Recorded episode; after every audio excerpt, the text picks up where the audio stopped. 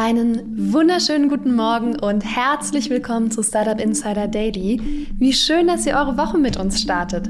Mein Name ist Annalena Kümpel. Heute ist Montag, der 7. Juni und das sind unsere Themen. Die G7-Finanzminister wollen mit einer globalen Digitalsteuer dafür sorgen, dass digitale Unternehmen in Zukunft dort Steuern zahlen, wo sie ihre Umsätze erwirtschaften. Rewe macht einen Schritt in Richtung Nachhaltigkeit und eröffnet eine Filiale mit eigener Kräuter- und Fischfarm. Der Präsident von El Salvador schlägt vor, Bitcoin als gesetzliches Zahlungsmittel einzuführen. Und der TikTok-Anbieter ByteDance kann ab sofort Gesichter und Stimmprofile von Nutzerinnen speichern und analysieren. In der Serie Investments und Exits spreche ich heute mit Christian Mehrmann von Cherry Ventures über Home to Go.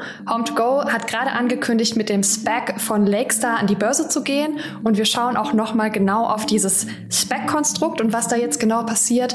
Und wir sprechen über Flink. Flink hat 240 Millionen Dollar von internationalen Investoren bekommen und Christian ist dafür der perfekte Ansprechpartner.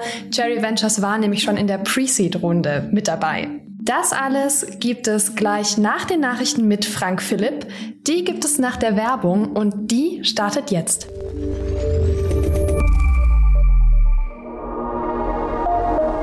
Werbung. Startup Insider Daily wird präsentiert von SMP. Die Finanzierungsform Venture Debt ist im Startup-Umfeld ein gängiger Begriff. Aber was genau ist das eigentlich und worauf sollten Startups und VCs achten? Das und mehr erläutern euch die Rechtsanwälte Matthias Kresser und Bilal Tirsi von der Wirtschaftskanzlei SMP morgen am 8. Juni um 11 Uhr in einem kostenfreien Webinar. Also schnell noch anmelden unter www.smp.law in der Rubrik Insights. Werbung. Und jetzt geht es weiter mit Startup Insider Daily. Nachrichten. Also das Wettbewerbsrecht ist ein sehr lebendiges Recht. Man kann sagen ein atmendes Recht, weil es sehr ökonomisch geprägt ist. Und das bedeutet, Sie können viele Sachverhalte erfassen. Äh, und das bedeutet eben auch, dass wir so Sachverhalte wie mit Facebook und die Frage, welche Marktmacht verleihen Daten, dass wir die mit dem bestehenden Gesetz erfassen können. Das ist auch zu verdanken der Tatsache, dass wir das Gesetz bereits einmal geändert haben. Äh, dass die Änderungen sind vorletztes Jahr in Kraft getreten. Und ich glaube, wir können sagen, wir haben in Deutschland seitdem eines der modernsten Kartell- und Wettbewerbsgesetze äh, der Welt. Ich glaube aber auch, dass unsere Entscheidung von heute gewisse Flöcke äh, setzt ähm, und sich sicher auch andere Wettbewerbsbehörden sehr gut ansehen werden, äh, ob man diese Entscheidung für andere Länder, ähm, vielleicht auch für Europa fruchtbar machen kann. Verfahren gegen Google wird ausgeweitet. Das Bundeskartellamt nimmt in der Untersuchung gegen Google nun zusätzlich die Vertragsbedingungen für die Verlage des relativ neuen Angebotes News Showcase ins Visier. Diese Entscheidung folgt auf eine Beschwerde durch die Verwertungsgesellschaft Corinth Media. Die kartellrechtliche Prüfung durch Deutschlands obersten Wettbewerbshüter wurde am vergangenen Freitag eingeleitet und bezieht sich hierbei vor allem auf die neuen rechtlichen Möglichkeiten, um im Angesicht von digitalen Großkonzernen wie Google einen fairen Wettbewerb zu bewahren. Bereits seit Wochen prüft das Bundeskartellamt, ob Google eine marktübergreifende Bedeutung haben könnte. In einem zweiten Verfahren untersucht die Behörde die Konditionen für die Datenverarbeitung. Wird ein widerrechtliches Verfahren festgestellt, könnten Google bestimmte Verhaltensmuster oder Maßnahmen untersagt werden. Dieser futuristische Bau ist kein indonesischer Tempel, sondern ein besonders nachhaltiger Konsumtempel. Statt aus Stahl und Beton besteht der neue Rewe-Markt in Wiesbaden-Erbenheim zum Großteil aus Holz. Holz ist der einzige Baustoff, den wir kennen, der eine positive Ökobilanz haben kann. Das bedeutet, wenn wir das Holz, das wir hier verbauen, 30 Jahre lang nutzen, wächst die gleiche Menge an Holz im Wald wieder nach. Und äh, wenn wir das Holz länger nutzen, dann wächst mehr Holz nach, dann sind wir im Bereich der positiven Ökobilanz und das kann kein anderer Baustoff. Rewe hat ersten Supermarkt mit nachhaltigem Green Farming gestartet. Die Supermarktkette Rewe eröffnete am 27. Mai in Wiesbaden-Erbenheim einen 1500 Quadratmeter großen Supermarkt mit eigener Kräuter- und Fischfarm. Wie es bereits in manchen Edeka-Märkten zu sehen ist, dienen die vertikalen Kräuterfarmen dazu, den geringen Platz in der Stadt praktisch zu nutzen. Mit dem Green Farming in Erbenheim leitet Rewe eine neue Generation grüner Märkte ein, sagte hierzu Peter Mali, Bereichsvorstand der Rewe Group. Geplant sei es, dieses Konzept künftig bei allen Neubauten anzuwenden. Rewe arbeitet bereits seit einigen Jahren mit dem Berliner Startup ECF Farm System zusammen, das Fisch und Basilikum züchtet bzw. anbaut. Das neue Marktkonzept könnte also auch auf das Konzept des nachhaltigen Unternehmens zurückzuführen sein. Die Gruppe der Sieben ist kurz davor, eine weltweite Digitalsteuer zu verabschieden, um das Steuerdumping der Internetriesen langfristig abzuschaffen. Nach Einschätzung von Frankreichs Finanzminister Bruno Le Maire ist eine weltweite Steuerreform in greifbarer Nähe. Wir sind nur einen Millimeter von einer historischen Einigung entfernt, sagte er am Freitag am Rande des G7-Finanzministertreffens in London zur BBC. Allerdings sind wichtige Details weiterhin ungeklärt. Bundesfinanzminister Olaf Scholz sprach von sehr erfolgreichen Verhandlungen. Er sei zuversichtlich, dass es spätestens am Samstag eine Verständigung geben werde, die die Welt verändern könne. G7 Finanzminister beschließen globale Digitalsteuer. Im Kampf gegen Steueroasen, die vor allem von Großkonzernen wie Apple und Google genutzt werden, haben sich die G7 Finanzminister nach jahrelangen Verhandlungen nun auf eine weltweite Digitalsteuer geeinigt. Die Reform sieht vor, dass unter anderem eine Mindeststeuer von 15 Prozent dafür sorgt, dass Großkonzerne künftig dort Steuern zahlen, wo sie ihre Umsätze machen. Bundesfinanzminister Olaf Scholz von der SPD bezeichnete die Entscheidung als Steuerrevolution, die ein wichtiger Ausgangspunkt für weitere Verhandlungen sein könnte. Oft ist es bei großen multinationalen Konzernen üblich, dass sie zwar in mehreren Ländern gleichzeitig aktiv sind, jedoch nur dort Steuern zahlen, wo sie auch ihren Firmensitz haben. Hierfür wählen einige Unternehmen das Land, in dem sie die geringsten Steuern zahlen müssen. Nach den Plänen der sieben führenden demokratischen Wirtschaftsmächte sollen Konzerne mit einer Gewinnmarge von mehr als 10 Prozent künftig auch dort steuerpflichtig werden, wo sie ihre Umsätze machen. Die über die Marge hinausgehenden Gewinne sollen zu 20 Prozent in den jeweiligen Ländern versteuert werden. Neben Deutschland sind auch Frankreich, die USA, Italien, Japan und Kanada Mitglieder der G7. Moving on, social media giant Facebook is moving ahead with a change in its policy that allows politicians to post content that is deemed deceptive or abusive. It will eliminate the exemption for politicians and now hold them to the same standards as other users. Until now, the rules under the newsworthiness exemption allowed speeches by politicians to be posted despite being offensive or controversial. Facebook könnte Sonderbehandlung für Politiker abschaffen. Die Social-Media-Plattform Facebook plant die bisherigen Sonderbehandlungen für Politiker einzustellen. Laut The Verge erwägt das Unternehmen, bei Politiker-Postings künftig die gleichen Moderationsregeln gelten zu lassen wie für alle anderen Nutzer auch. Bisher galten einige Regeln nicht für Personen, deren Aussagen für die breite Öffentlichkeit bestimmt seien. Das sogenannte Oversight Board hatte zudem gefordert, dass zusätzlich das Moderationssystem für alle User einfacher und verständlicher gemacht werden solle. Das unabhängige Gremium bewertet die Entscheidungen der Moderationen und übt hiermit Druck auf die Plattform aus, um für alle User in Bezug auf die Richtlinien transparenter zu werden und sich selbst an die entsprechenden Regeln zu halten. But recently, concerns have been raised when it comes to the app's ownership history. TikTok was bought by multi million dollar ByteDance, which in turn is partly owned by the Chinese government. One Reddit user decided to inspect the app's code to determine if TikTok is actually a data collection service that disguises itself as social media. The post's author stresses the fact that, a few months ago, a leak was found to be publicizing people's primary and secondary email addresses, real names, birthdays, and more. TikTok sammelt biometrische Nutzerdaten. Die beliebte App TikTok sammelt nach Angaben der Betreiber in den USA Gesichts- und Stimmprofile von ihren Mitgliedern. Diese Nutzungsbedingungen sollen mit den vor kurzem aktualisierten Datenschutzbestimmungen rechtlich möglich gemacht worden sein, berichtet TechCrunch. Das chinesische Unternehmen ByteDance, das hinter der Videoplattform TikTok steht, kann demnach von nun an biometrische Daten analysieren und speichern. Die Betreiber teilten lediglich mit, dass sie alle nötigen Zustimmungen von den Nutzern einholten, bevor sie solche Daten sammelten. Bisher ist nicht bekannt, für welche Zwecke die Daten gespeichert werden. Deutsche TikTok-Nutzer sind nicht betroffen, da die Europäische Union eine derartige Datenspeicherung per Gesetz verhindert. My name is Nayib Bukele and I'm president of El Salvador. Great ideas are beautiful and have great power.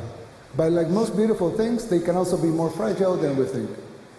When I was a kid, we thought about the future and we were delighted by its possibilities. We couldn't wait for it to happen and be part of its creation. But now, ask almost anyone what they think about the future, and they will say something along the lines of nuclear war, climate catastrophe, hunger, pestilence, the death of life. We didn't take care of the beautiful idea that we create our own future, that we as humanity can do almost anything that we imagine. Our ingenuity, what separates us from other species.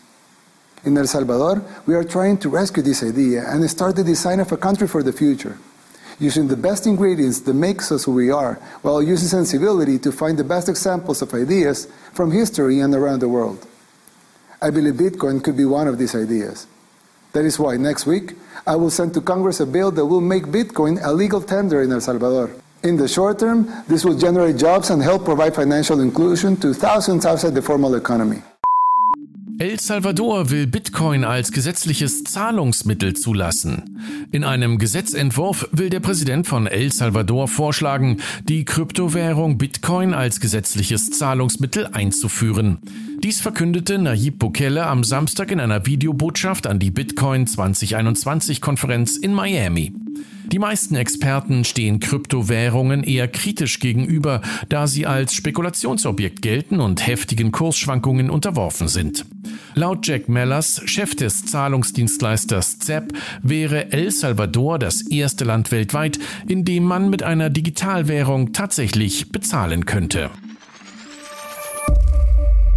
Und das waren die Startup Insider Daily Nachrichten vom Montag, dem 7. Juni. Jetzt geht es weiter im Programm mit Investments und Exits. So, bevor wir in Richtung Investments und Exits gehen, ein Disclaimer.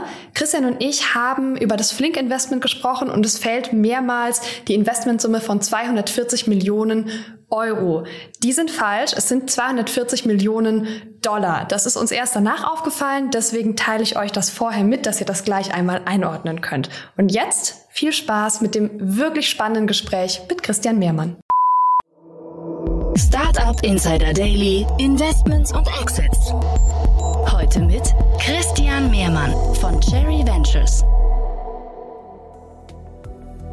Präsentiert von Beiten Burkhardt, euren Partnern von der ersten Beteiligungsrunde bis zum erfolgreichen Exit. So, dann starten wir einmal in unsere Reihe Investments und Exits. Wir haben zwei spannende Themen, zwei spannende Unternehmen, die gerade Geld bekommen haben und wie immer einen Experten. Christian Mehrmann ist bei uns von Cherry Ventures. Hi Christian. Hi Annalena, freut mich da zu sein. Wir haben zwei gar nicht so kleine Unternehmen heute. Einmal Home to Go und Flink. Beide super spannend. Lass uns mal mit Home to Go anfangen, weil ich vermute, Flink dauert länger heute. Das könnte sein, ja. Wir können auch gerne mit, äh, mit Home2Go anfangen. Genau, also ich glaube, was da die spannende News ist, die jetzt übers Wochenende rauskam und äh, ich glaube, erst waren es nur Gerüchte, aber es steht auch im Handelsblatt und was im Handelsblatt steht, das stimmt ja, äh, kann man fast sagen. Äh, und zwar ähm, will Home2Go über das Lakestar Spec an die Börse gehen.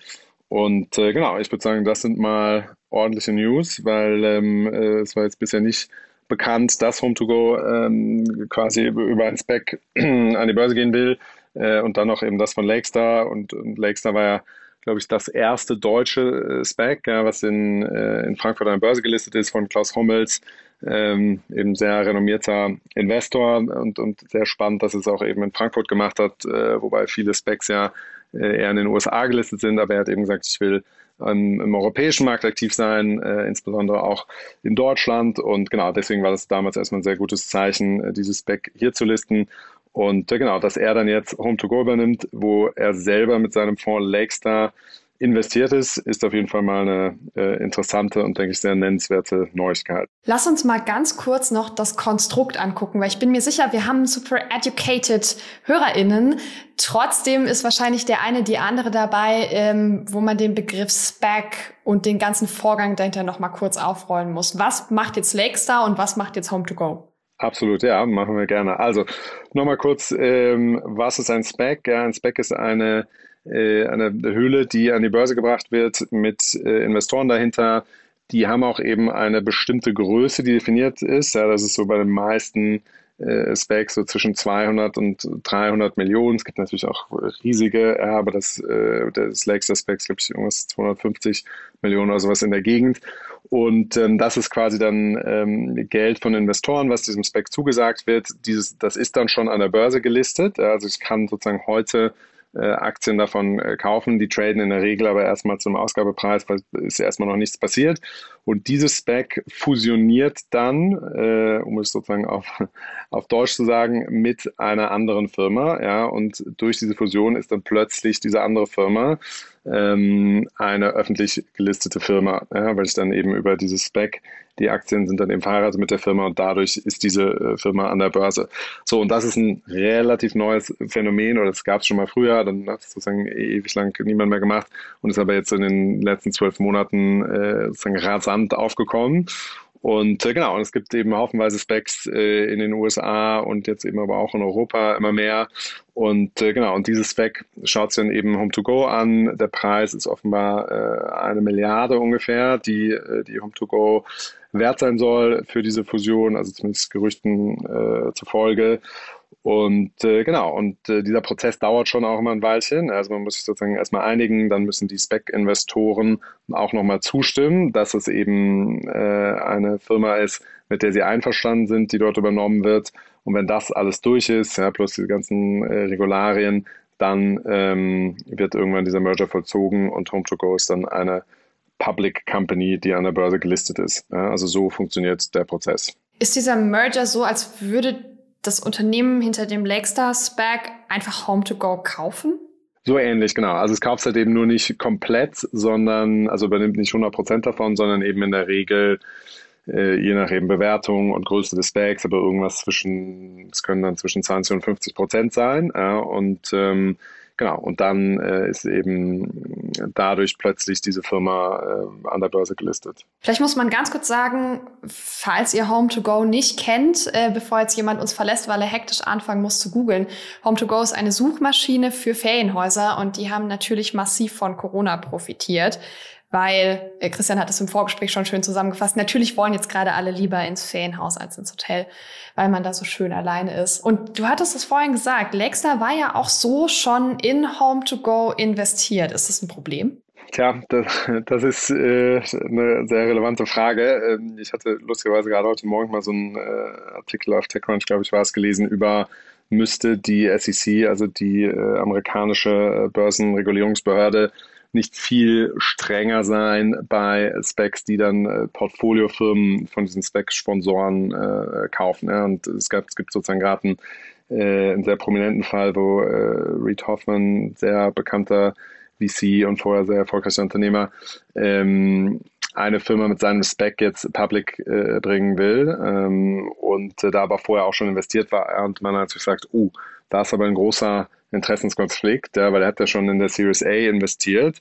Und ähm, wenn er jetzt plötzlich für mehrere Milliarden diese Firma kauft, macht er sich ja auf der anderen Seite äh, auf jeden Fall schon mal reich, ja, weil, weil sein, sein erstes Investment natürlich extrem hochgeschrieben wird. So, und das ist der, der Interessenskonflikt, der dann eben vorgeworfen wird. Ja, dasselbe könnte man natürlich theoretisch jetzt hier auch machen. Ja.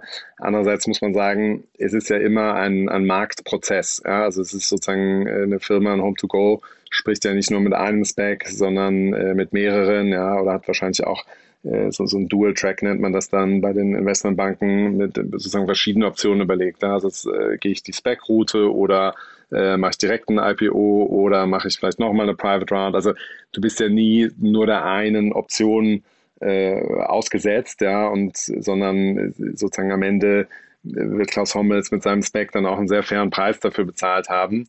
So gesehen ist das dann, dann denke ich, okay. Ungefähr zeitgleich gab es noch die News, dass Home2Go Mapify übernimmt. Mapify ist auch ein Reisestartup. Kannst du mal kurz sagen, was die genau machen? Ja, haben wir uns früher äh, auch angeschaut in der, der Seed-Runde Mapify. Ähm, sehr gutes Gründerteam, äh, sehr jung, sehr umtriebig. Die wollten eigentlich eine Plattform bauen, äh, in der quasi User-Generated Content in Reiserouten aufgemacht wird. Ja? Und äh, verschiedene Leute sagen, hey, in, äh, in Barcelona gibt es irgendwie das und das Hotel ist super und das Restaurant und dann kannst du mal weiterreisen nach Sevilla und da ist dies und das gut und so weiter und so knüpfen die dann Reiserouten und die kann ich dann als Kunde buchen. Das war zumindest damals der Pitch, den, ähm, den wir uns angeschaut haben. Fanden wir auch interessant, weil es halt eben sehr anders ist ja, und sozusagen sehr eigentlich passt zu der Welt, okay, äh, sozusagen wie kann ich User-Generated Content von Leuten, die, die das Reisen lieben, nutzbar machen für andere. Ja, und, ähm, und das, was sozusagen früher äh, irgendwie, wenn meine Eltern ins Reisebüro gegangen sind und dann hat ihnen die Dame dort am Tresen gesagt, ja, das Hotel ist super und da war ich auch schon mal und deswegen kann ich das empfehlen, da hat man dann viel drauf gehört.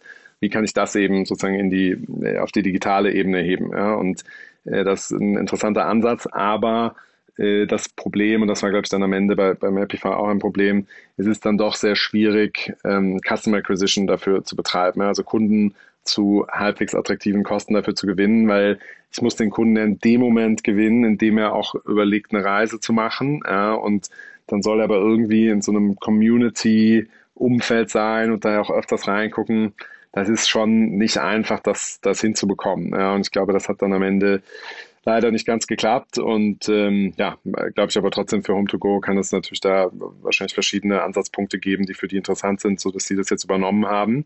Ähm, ja, aber ich kann mich noch sehr gut daran erinnern, war ein sehr, sehr gutes Team, sehr umtriebig und ja, und auch schön, dass sie dann am Ende äh, dann doch eben noch von einer, von einer anderen deutschen Firma übernommen wurden. Ja, wobei Mapify, glaube ich, in die Insolvenz geschlittert war und Home2Go hat sie da jetzt rausgekauft. Genau, also ich glaube, es war sozusagen dann irgendwann klar, ähm, es ist sozusagen wird nichts mehr mit, mit Mapify, also es gab wahrscheinlich keine weitere Finanzierungsrunde ja, und dann sind sie in die Insolvenz gegangen und, und da wird dann, denke ich, Home2Go nochmal bestimmte Assets gesehen haben, ja, also seien es irgendwie Kundenaccounts, die man, äh, die man aufkaufen kann ähm, oder bestimmten Content, die die produziert haben. Sowas kann dann immer nochmal interessant sein. Also es gibt es dann schon immer wieder, ja, dass man sagt, okay, da sind vielleicht nochmal so ein, zwei Sachen, ähm, die man sich dann holt. Das ist dann in der Regel aber auch kein großer, großer Kaufpreis mehr. Ja, ich kann mir dieses Airbnb-Modell ganz gut vorstellen, wo man mittlerweile ja auch von seiner Gastgeber, seiner Gastgeberin mhm. Infos kriegen kann, was so außenrum passiert. Ähm, wenn du mit ja. so angeben kannst, was gibt's so ums Ferienhaus. Klingt ganz, ja. also, ne, da sehe ich irgendwie den genau. Match.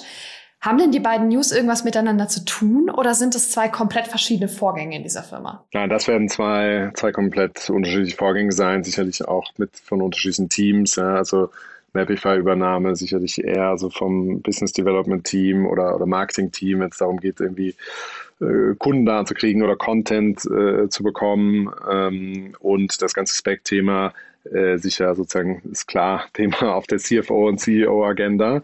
Ähm, also hat, hat nichts miteinander zu tun. Ist jetzt, glaube ich, Zufall, dass es beides gleichzeitig äh, rauskam. Haben wir zu Home irgendwas Wichtiges vergessen? Nein, ich glaube, da haben wir alles gecovert. Lass uns mal switchen und wir gehen zu Flink. Flink ist ein Unternehmen, das sehr schnell Lebensmittel liefert, wenn man sie bestellt hat. Ja, also ein Gorilla Challenger.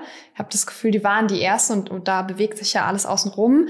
Die haben gerade 240 Millionen Euro eingesammelt in ihrer Series A und ihr wart mit Cherry Ventures da schon in der Pre-Seed-Runde dabei. Genau, ja. Also wir haben damals ähm, das Team sozusagen direkt gebackt, als es noch nichts gab, außer das Team. Ähm, wir kannten äh, die drei Gründer, also äh, Christoph Cordes, früherer COO von äh, Home24, äh, Oliver Merkel, früher äh, Partner bei Bain, hat dort die Consumer Goods and Retail Practice geleitet. Äh, und Julian Dames, ähm, einerseits Bruder meines Cherry-Partners Philipp, äh, aber das sozusagen äh, ist nicht das qualifizierende Kriterium, sondern äh, war einer der Gründer von Foodora, er war dann lange bei Delivery Hero ähm, als, als, CMO und äh, war danach dann bei Softbank und hat äh, dort die verschiedenen Delivery Dienste auf der Welt äh, beraten und stärker gemacht. Also so und die drei ähm, sind natürlich ein unglaublich komplementäres und, und starkes Team, sodass es für uns damals sehr klar war, äh, dass wir die sofort backen. Flink scheint ja unglaublich gewachsen zu sein. Ich glaube, das gilt für alle Firmen in dem Markt. Also der hat ja auch gerade einen totalen Hype. Ähm, kannst du so ein bisschen was dazu sagen, wie sich das Unternehmen entwickelt hat, seit ihr investiert habt? Äh, also rasant schnell. Ja. Wir haben im, äh, im Dezember letzten Jahres äh, investiert. Also äh, das ist jetzt quasi gerade mal äh, sechs Monate her. Und äh, seitdem hat Flink 50 Hubs aufgemacht. Ja. Also Hubs sind immer diese kleinen in der Innenstadt gelegenen Ladenlokale, meistens so 200 bis 300 Quadratmeter groß, in denen dann eben die, die Ware liegt und wo die Fahrer dann quasi immer wieder zurückkommen und, und die Ware aufnehmen. Äh, so und davon 50 Hubs aufzumachen in relativ kurzer Zeit, also weil live gegangen sind sie dann erst im, im Februar ist schon sozusagen Wahnsinnstempo. Also pro Woche äh, machen die aktuell so vier bis fünf neue Hubs auf und äh, sind in drei Ländern aktiv. Ja, also in, in, Deutschland sozusagen natürlich als ersten und als, als Hauptmarkt, dann aber eben auch in, äh, in Holland und in, in Frankreich. Und ja, also ist ein Wahnsinnstempo, äh, auch sozusagen Mitarbeiteraufbau, ähm, überhaupt dieses Expansionstempo äh, und natürlich auch die Umsätze, die entsprechend schnell nachziehen, ähm, sehen wir sozusagen extrem selten in, in diesem Tempo. Mhm. Wie groß ist das Team mittlerweile? Also in, äh, in Deutschland sind es über äh, deutlich über 1000 Mitarbeiter. Ähm, genau, also schon äh, schon sehr, sehr groß. Ja, die arbeiten jetzt natürlich nicht alle im, im Office, ja, sondern eben ein Großteil davon sind natürlich Rider oder, oder arbeiten in den, in den Hubs. Ja. Äh, aber ja, ist natürlich schon sehr, sehr schnelles Wachstum und äh, äh, gute Leute zu finden, ist ja, wie man weiß, auch nicht immer das Allerleichteste. Von daher äh, haben die dabei einen sehr, sehr guten Job gemacht. Mir ist der Funding-Sprung auch aufgefallen. Also es gab schon mhm. eine zweite Investmentrunde im März, da gab es 250 mhm. Millionen Euro und jetzt Quatsch, 52 Millionen 52, Euro, nicht 250. Genau, ja. 52 Millionen Euro und jetzt sind es 240 Millionen Euro, also fast fünfmal so viel. Das finde ich in, also das sind drei Monate. Was zur Hölle muss man in drei Monaten machen, um also so einen starken Investmentsprung zu schaffen? Ja, also man muss äh, sagen, sozusagen die, sozusagen die Timelines sind natürlich immer ein bisschen so, wie sie, äh, also sozusagen die, als wir investiert haben, das war im Dezember und diese 52 äh, Millionen Runde, die waren ein bisschen früher, wurde glaube ich im März kommuniziert, waren irgendwie ist im Februar passiert. Ähm, aber nichtsdestotrotz, also ich glaube, was äh, sozusagen was man sieht, da ist einerseits die Firma an sich wächst rasant, ja, also einfach ein wahnsinns gutes Execution-Tempo. Und, ähm, und andererseits ist aber auch eben der Markt sehr heiß, ja, weil jetzt äh, alle Investoren verstanden haben, aha, endlich wird der Online-Grocery-Markt äh, disrupted, wie wir Investoren ja immer sagen, also äh, aufgemischt. Ja. Und, äh, und es gab eigentlich jahrelang immer nur kleine Innovationen in dem Bereich. Gerade in, in Europa ist eigentlich nicht viel passiert. Da. Und wenn man sich in, also andere Länder anschaut, haben die schon viel höheren Online-Share im, im Lebensmittelbereich, also eher alle so 10 bis 20 Prozent. In Deutschland liegen wir bei 1,6 Prozent, also wirklich verschwindend gering. Ja keiner von den großen bestehenden Playern, also äh, Rewe, Edeka, äh, Lidl, Aldi, hat, hat es geschafft, irgendwie ein ernsthaft gutes Angebot anzubieten in den letzten Jahren. Ja. So, und jetzt ähm, scheint eben klar zu sein mit dem Quick-Commerce-Modell, wie das quasi als, als grundsätzliches Modell genannt wird, also diese 10-Minuten-Lieferung, dass das eben eins ist, was wahnsinnig äh, gut einschlägt, was die Kunden extrem gut wahrnehmen. Ja, also man sieht, die, die Kunden bestellen 1,6 Mal pro Woche, ja, ähm, sind extrem loyal äh, und, und solche KPIs, die, die sieht man in kaum einem Business. Ja, und äh, so und das führt natürlich eben dazu, dass alle Investoren sich jetzt auf dieses Modell stürzen und schauen, okay, in welche Firma äh, soll ich denn investieren? Und äh, genau, und so war es dann auch eben dass Flink dann in der Lage war, ähm, da sehr gute Investoren anzuziehen. Vielleicht sozusagen auch nochmal kurz, welche Investoren sind das? Ja, also der sozusagen äh, einer der Lead-Investoren Prosus, äh, hießen früher Naspers, ähm, ist der größte Shareholder an Tencent, äh, also diesem chinesischen Giganten Tech-Konzern äh, und äh, sind aber auch bei Delivery Hero zum Beispiel äh, als sehr großer Shareholder drin, also kennen sich bestens aus mit dem Delivery-Modell ja, und auch ähm, im, Food-Bereich sind da global äh, sehr breit investiert und äh, die haben sich eben alle Teams angeschaut und haben gesagt, okay, das Team finden wir am besten, ähm, darauf setzen wir. Ja. Äh, dann der zweite Investor Bond Capital, ähm, ist der Fonds von Mary Meeker, äh, die ist auch ziemlich bekannt in unserer Szene, äh, bringt mir jedes Jahr so eine Studie raus mit den Internet-Trends.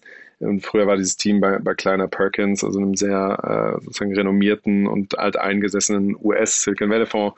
Ähm, genau, also das ist der zweite Investor und der dritte neue Investor, äh, Mubadala Capital, ähm, sehr, sehr großer Middle East äh, Fund, ähm, mehrere Milliarden schwer, ähm, die auch investiert haben. Also schon sehr, sehr sehr, sehr, sehr starke Truppe an, an Investoren. Ja, du hast jetzt gerade voll viele Themen aufgemacht, die wir einfach Stück für Stück arbeiten. Lass uns kurz noch bei den Investoren mhm. bleiben. Ich finde es mhm. auffällig, dass keine deutsche Firma mehr dabei ist. Warum hören die deutschen VCs auf? Tja, das ist eine, eine berechtigte Frage. Ähm, also ich glaube, das sind sozusagen jetzt ja schon dann Größenregionen, äh, wo man sagt, dafür muss ja auch der Fonds an sich groß sein. Ja? Also sozusagen ein Fonds, der jetzt irgendwie kleiner ist als eine Milliarde, macht das schon gar keinen Sinn mehr, weil sonst müsste der plötzlich irgendwie 100 Millionen in eine Firma investieren und das wäre dann irgendwie 10 Prozent des Fonds, das wäre schon eher riskant. Ja? Und äh, wenn man sich die deutsche Fondslandschaft äh, anschaut, gibt es leider keinen Fonds, der, ähm, äh, der in dieser Größenordnung ist. Ja? Ähm, und somit ist es dann klar, dass man eigentlich ins, ins Ausland schauen muss. Ja, okay. Aber es sind, glaube ich, verschiedene deutsche Firmen und Angels in unterschiedlichste Unternehmen aus diesem ganzen Markt investiert. Also am Ende bleibt vielleicht doch ein bisschen was hängen, wenn der Markt sich als stabil herausstellt und weiter wächst. Ja, doch, also das denke ich schon. Und äh, wir sind ja als deutscher Fonds investiert, äh, Target Global, ähm, das ist ja auch eher quasi europäischer Fonds, aber haben wir auch ein großes Office in Berlin äh, auch. Also ich glaube, und, und genau mehrere Angels, ähm, die Flixbus-Jungs zum Beispiel, ähm, die ja sozusagen mit ihrem Vehikel investiert sind. Äh, genau, also von daher glaube ich, ist es schon auch äh, noch ganz okay verteilt. Dann hast du vorhin die ganze Landschaft in diesem Food Delivery Markt angesprochen, dass es da bisher ja nicht so viel gab. Da ist, ich habe das Gefühl, da ist ein Tor aufgegangen und plötzlich strömt alles auf diesen Markt. Also seit Monaten ist das das große Thema. In meiner Warnung hat Gorillas das ausgelöst, zumindest in Deutschland. Und die nutze ich in meinem Kopf auch immer automatisch als Benchmark für alles in die Richtung. Ist es noch richtig? Also sind die noch die, an denen man den Markt misst oder gibt es da mittlerweile andere? Naja, ich glaube, sozusagen ursprünglich kam dieses Modell auf in den USA mit, mit GoPuff. Ja, also die waren ähm, eigentlich mit die, die ersten, die dieses Modell aufgebracht haben, so kleine äh, Dark Stores zu haben, aus denen man dann liefert. Die hatten ein bisschen andere Proposition, also 30 Minuten Lieferung. Äh, dann USA hast du eben eher diese Gig-Worker, die dann äh, das ausfahren, also keine festangestellten Mitarbeiter. Ähm, und die hatten das äh, pioniert. Also von daher hatte ich das schon mal vor ich glaube, ja, vier, fünf Jahren zum ersten Mal gehört, aber da war dann so ein bisschen unklar, okay, sozusagen fun funktioniert dieses Modell eigentlich und rechnet sich das und wird das in Europa funktionieren? Und ähm, wir waren ja bei Flaschenpost auch sozusagen die, die ersten Investoren und haben uns natürlich dadurch auch viel mit dem ganzen Segment auseinandergesetzt. Ja, was passiert dann äh, neben dem Getränkebereich auch im Lebensmittelbereich, hatten deshalb eben mehrere Modelle auf dem Schirm Genau, und dann kam irgendwann in Deutschland Gorillas auf und dann aber relativ schnell auch eben in, in UK mehrere Player. Getir gab es in der, in der Türkei äh, auch schon vor einiger Zeit. Äh, haben uns damals äh, die Series A mal angeschaut, äh, aber damals war das noch ein relativ äh, quasi türkisches äh, Phänomen. Also wir waren eben nur in der Türkei aktiv, waren da unglaublich stark, ähm, aber man wusste nicht so richtig, ist das jetzt was Spezifisches, äh, was eben in der Türkei gut funktioniert oder würde das auch außerhalb äh, der Landesgrenzen funktionieren. Ja? Und von daher äh, haben, haben, wir das damals nicht weiter verfolgt, aber sicherlich auch viele andere Fonds. Und äh, genau, aber ja, mittlerweile äh, ist es einfach ein sehr etabliertes Modell. Wie viele Firmen haben wir gerade in Deutschland, die diesen Markt anfangen, unter sich aufzuteilen? Also aktuell quasi live mit dem Produkt sozusagen eigentlich nur die beiden, also nur Gorillas und Flink. Ja. Ähm, aber Delivery Hero hat eben angekündigt, äh, dass, dass sie das auch machen wollen oder zumindest mal in Berlin ähm, so, so eine Kombination aus quasi diesem Grocery Delivery, aber auch quasi normalem Restaurant-Takeout-Modell äh, wieder starten wollen. Mal gucken, ja, also ein paar haben es angekündigt, aber bisher sozusagen live auf der Straße ähm, nur die beiden. Ich würde gerne noch über die Rewe-Partnerschaft mit dir sprechen. Es war irgendwann mal angekündigt, Rewe könnte vielleicht ein Partner sein. Und jetzt hieß es, Rewe hat eine Minderheitsbeteiligung und auch eine Partnerschaft angekündigt. Was passiert da jetzt? Genau, also es gibt eine, äh, eine Kooperation oder eine Partnerschaft mit Rewe und zwar ähm, in der Form, ja, dass äh, also ein Flink muss ja überlegen, wo bekomme ich meine Ware her ja, und wie bekomme ich die logistisch äh, jeden Tag frisch an meine Standorte geliefert. Ja? Und, und das ist schon eine Herausforderung, wenn ich so schnell wachse, äh, plötzlich so viele Hubs habe, aber noch gar keine Logistikstrukturen aufgebaut habe ja? und auch noch keine Sourcing-Strukturen, äh, wo ich dann jetzt quasi derjenige bin, der zu Coca-Cola geht und zu Procter Gamble und zu all den großen äh, Consumer Goods Firmen und, äh, und dort dann quasi alleine einkauft. Ja. Und äh, genau, und da lag es natürlich nah, mit jemandem äh, wie Rewe zu kooperieren und, äh, und deren quasi Einkauf äh, und Logistikstruktur vor allem mitzunutzen, ja, weil Rewe hat natürlich eben verschiedene ähm, Distribution Centers, von denen sie ihre Märkte beliefern. Äh, und die können dann, kann eben der, der LKW, der jetzt morgens irgendwie von dem Lager eben nach Berlin fährt äh, und hier Märkte beliefert, nimmt eben noch was mit und kann das auch am, am Flink Hub abliefern. Und äh, das macht es natürlich deutlich effizienter, als wenn Flink sich das jetzt alles selbst erstmal aufbauen muss und vor allem auch in Windeseile. Also die Firma wächst so schnell. Ähm, da ist es natürlich gut, wenn man auf, auf etablierte Strukturen ähm, zugreifen kann und da quasi als, als Partner von Rewe auftreten kann. Mhm. Und was hat Rewe davon? Naja, ich glaube, die, also sozusagen, äh, wenn man den, den Corporates äh, irgendwas vorwerfen will, ja, als sozusagen als Tech-Investor, dann ist es ja immer, dass sie bei den Innovationen irgendwie lange zuschauen und nichts machen und, und plötzlich erst dann viel zu spät merken, dass, dass es vielleicht ein Modell ist, was äh, ihnen doch auch irgendwie zu nahe kommen kann ja, und, und am Ende Marktanteile wegnimmt. Und ich glaube, Rewe war da sehr weitsichtig ja, und schnell und hat verstanden, oh, das könnte doch was sein. Also die, die Konsumenten scheinen das ja wahnsinnig gut anzunehmen, zumindest eben in den Metropolregionen. Und ähm, dann äh, bin ich doch dabei, ja, wenn es ein Zukunftsmodell ist äh, und, und, profitiere mit davon und helfe denen, als dass ich einfach nur am Rand sitze äh, und, äh, und zusehe, äh, wie mir geschieht. Ja, also finde ich jetzt sozusagen aus deren Sicht ähm, ja, sehr clever und, und weitsichtig. Mhm. Okay, also das heißt eine Investition in die Zukunft von Rewe. Genau, absolut. Ja. Was hat Flink jetzt vor mit dem Investment? Mal abgesehen, neue Märkte aufmachen und weiter wachsen. Genau, also ähm, äh, vor allem geht es aber darum, ja, also äh, schnell quasi weitere äh, Städte aufzumachen und, ähm, und in anderen Ländern weiter die Präsenz auszubauen, natürlich auch die technologische Infrastruktur weiter zu verbessern. Also das ist natürlich jetzt äh, eben eine Firma, äh, muss auch sozusagen mal sagen, die Firma ist sechs Monate alt. Ja, also es ist eben noch unglaublich junge Firma, die, die plötzlich dann aber äh, etliche tausend Bestellungen am Tag handelt. Ja, und äh, da muss man natürlich jetzt schnell sehen, die technologische Infrastruktur nachzuziehen, neue Features zu bauen, das Sortiment noch ansprechender zu machen für die Kunden. Ähm, und äh, genau, also von daher, da gibt es äh, gibt es einen Haufen, Haufen Themen, ähm, die es anzugreifen gibt. Äh, und genau, dafür wird dieses Geld der Runde dann, äh, dann verwandt. Wie ist das eigentlich? Ich stell, also ich stelle mir das unglaublich schwierig vor, gleichzeitig eine Firma so schnell zu expandieren, die aber so gute Strukturen braucht, wie so ein Logistikunternehmen. Ja, und daran, dass man sehr schnell wächst, aber die internen Strukturen nicht sauber nachziehen kann, sodass die plötzlich mehr Geld kosten oder irgendwann in sich zusammenbrechen, ist ja bisher nicht nur ein Startup gescheitert. Was macht Flink da besser in den letzten sechs Monaten? Ja, also ich glaube, die, was, was Flink sehr gut macht, ist, dass sie eben schon immer überlegen, okay, nicht, wie muss der Prozess jetzt sein äh, für ein Flink mit 50 Hubs, sondern wie baue ich den Prozess direkt so, dass ich das auch mit 200 und 300 Hubs managen kann. Ja, weil ich kann natürlich die ersten fünf Hubs, ja, da kann ich auch die Bestellung im Excel-Sheet machen und wenn mir was fehlt, gehe ich nebenan in den Edeka oder Rewe und kaufe das da und mache die Bestellung notfalls beim Lieferanten per Telefon das kann ich natürlich äh, alles machen, wenn ich klein bin, ja, und, ähm, und so fangen Filme in der Regel auch erstmal an.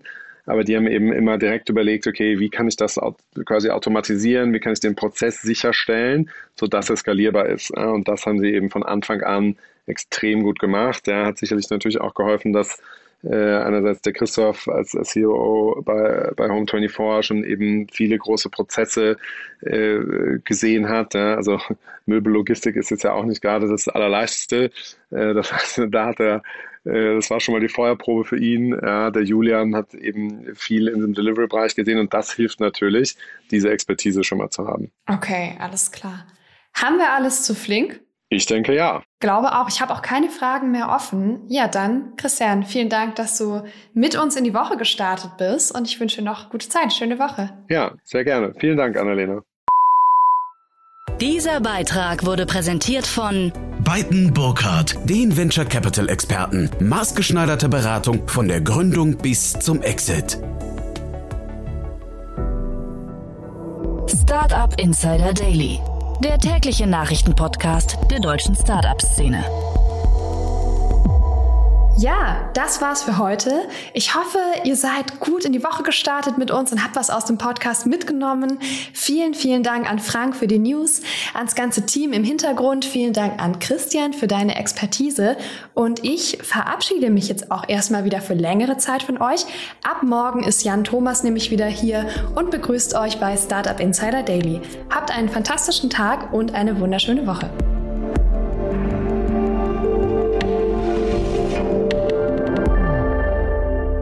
Das war Startup Insider Daily, der tägliche Nachrichtenpodcast der deutschen Startup-Szene. Weitere Nachrichten erhält man in unserem täglichen Newsletter. Jetzt kostenlos abonnieren auf www.startupinsider.de.